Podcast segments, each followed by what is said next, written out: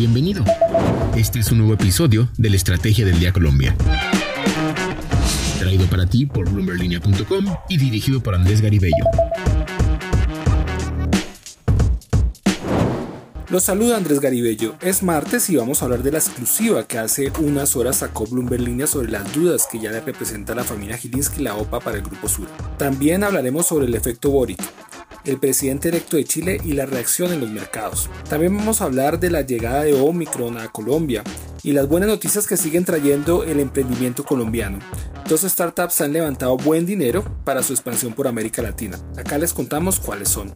Bienvenidos a la Estrategia del Día, edición Colombia. Lo que debes saber. Cuatro datos para comenzar el día. El primero, la TRM amanece sobre los 4 mil pesos e inicia la jornada de hoy en 4.002 pesos con 12 centavos por dólar. El segundo, hace unas horas el ministro de Salud anunció que hay tres casos de Omicron en Colombia. Hay dos de ellos en Cartagena de Indias y otro en Santa Marta. No hay que alarmarse, pero sí hay que tomar precauciones. Las básicas, el lavado de manos constante, el uso de tapabocas y la vacunación, incluso de refuerzo para los que tienen más de seis meses de haber sido vacunados. Sobre la nueva variante se sabe que se transmite más fácil y se evalúa la efectividad de las vacunas, aunque aún no se descarta que ayudan a evitar la hospitalización.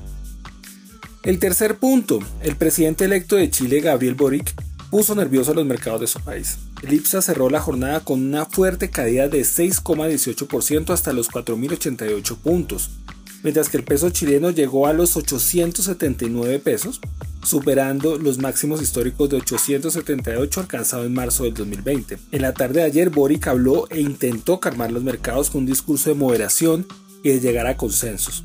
Ahora lo que se quiere determinar si el efecto Boric se puede expandir a América Latina. En general, los analistas en diferentes lugares del continente le dijeron a Bloomberg Línea que esperan que la incertidumbre sea corta y que dependerá de los anuncios que hará Boric en las próximas semanas. El cuarto punto, el emprendimiento colombiano sigue celebrando. Hace unas horas Adi, la fintech colombiana que da la opción de comprar ahora y pagar después, recaudó más de 200 millones de dólares en deuda y capital para ayudar a impulsar su expansión en la región. De igual manera, se conoció que Slang, la empresa de enseñanza virtual del inglés que es colombiana, recaudó 14 millones de dólares para mejorar sus procesos.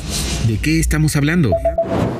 Se está hablando de la oferta pública de adquisición OPA que lanzó la familia Gilinski por el grupo Sura, aunque permite reducir el mínimo de acciones a comprar. Bloomberg Línea conoció por personas que saben cómo piensan los banqueros que si no alcanza al menos el 25,34% de la empresa, no compraría una participación en dicha compañía. Las razones Supimos que la victoria de Gabriel Boric en Chile cambió el panorama de riesgo sobre Sura, según puedo conocer Bloomberg Línea, al término de una reunión de los Gilinski y sus asesores ocurrida esta mañana. Los recientes anuncios del presidente electo en contra del sistema pensional chileno suponen un riesgo adicional, que no solo no estaba contemplado, sino que los Gilinski no estarían dispuestos a asumir. Además, para los banqueros caleños, la prima que se está pagando por Sura, alrededor del 27% con tasa de cambio a 4 mil pesos, es demasiado alta para una participación menor al 25,34% que establecieron como. Voces Bloomberg Línea. Ahora nuestra colega Jimena Tolama, directora de noticias en México en Bloomberg Línea, nos habla sobre los desafíos que tiene Colombia con el sector cafetero. Habrá que cambiar el cafecito por el chocolatito caliente, porque yéndonos más hacia el sur, otra industria que se ha visto golpeada ha sido la del café en Colombia. El grano está cotizando en precios históricos en Nueva York, y la crisis logística también dificulta su transporte en unos meses clave para las ganancias relacionadas a este producto. ¿Por qué? Porque noviembre, diciembre y enero son meses pico de exportación.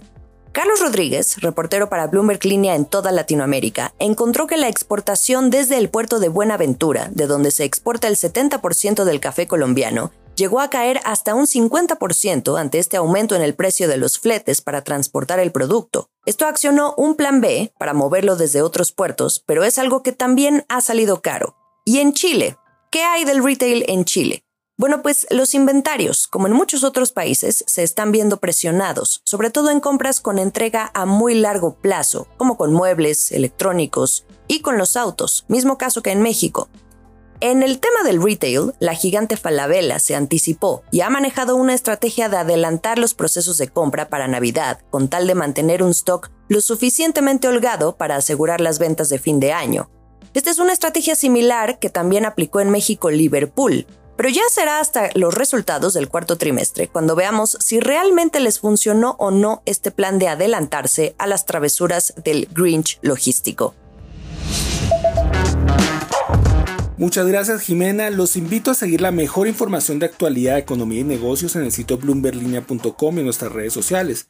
Regístrese a nuestra newsletter diaria Línea de Partida y si quiere que tratemos algún tema en este podcast, escríbame por Twitter a arroba. Y no olvide que acá está la información independiente que une a América Latina. Nos escuchamos mañana. Esta fue la Estrategia del Día Colombia dirigido por Andrés Garibello, producido por Arturo Luna y Daniel Hernández. Que tengas buen día.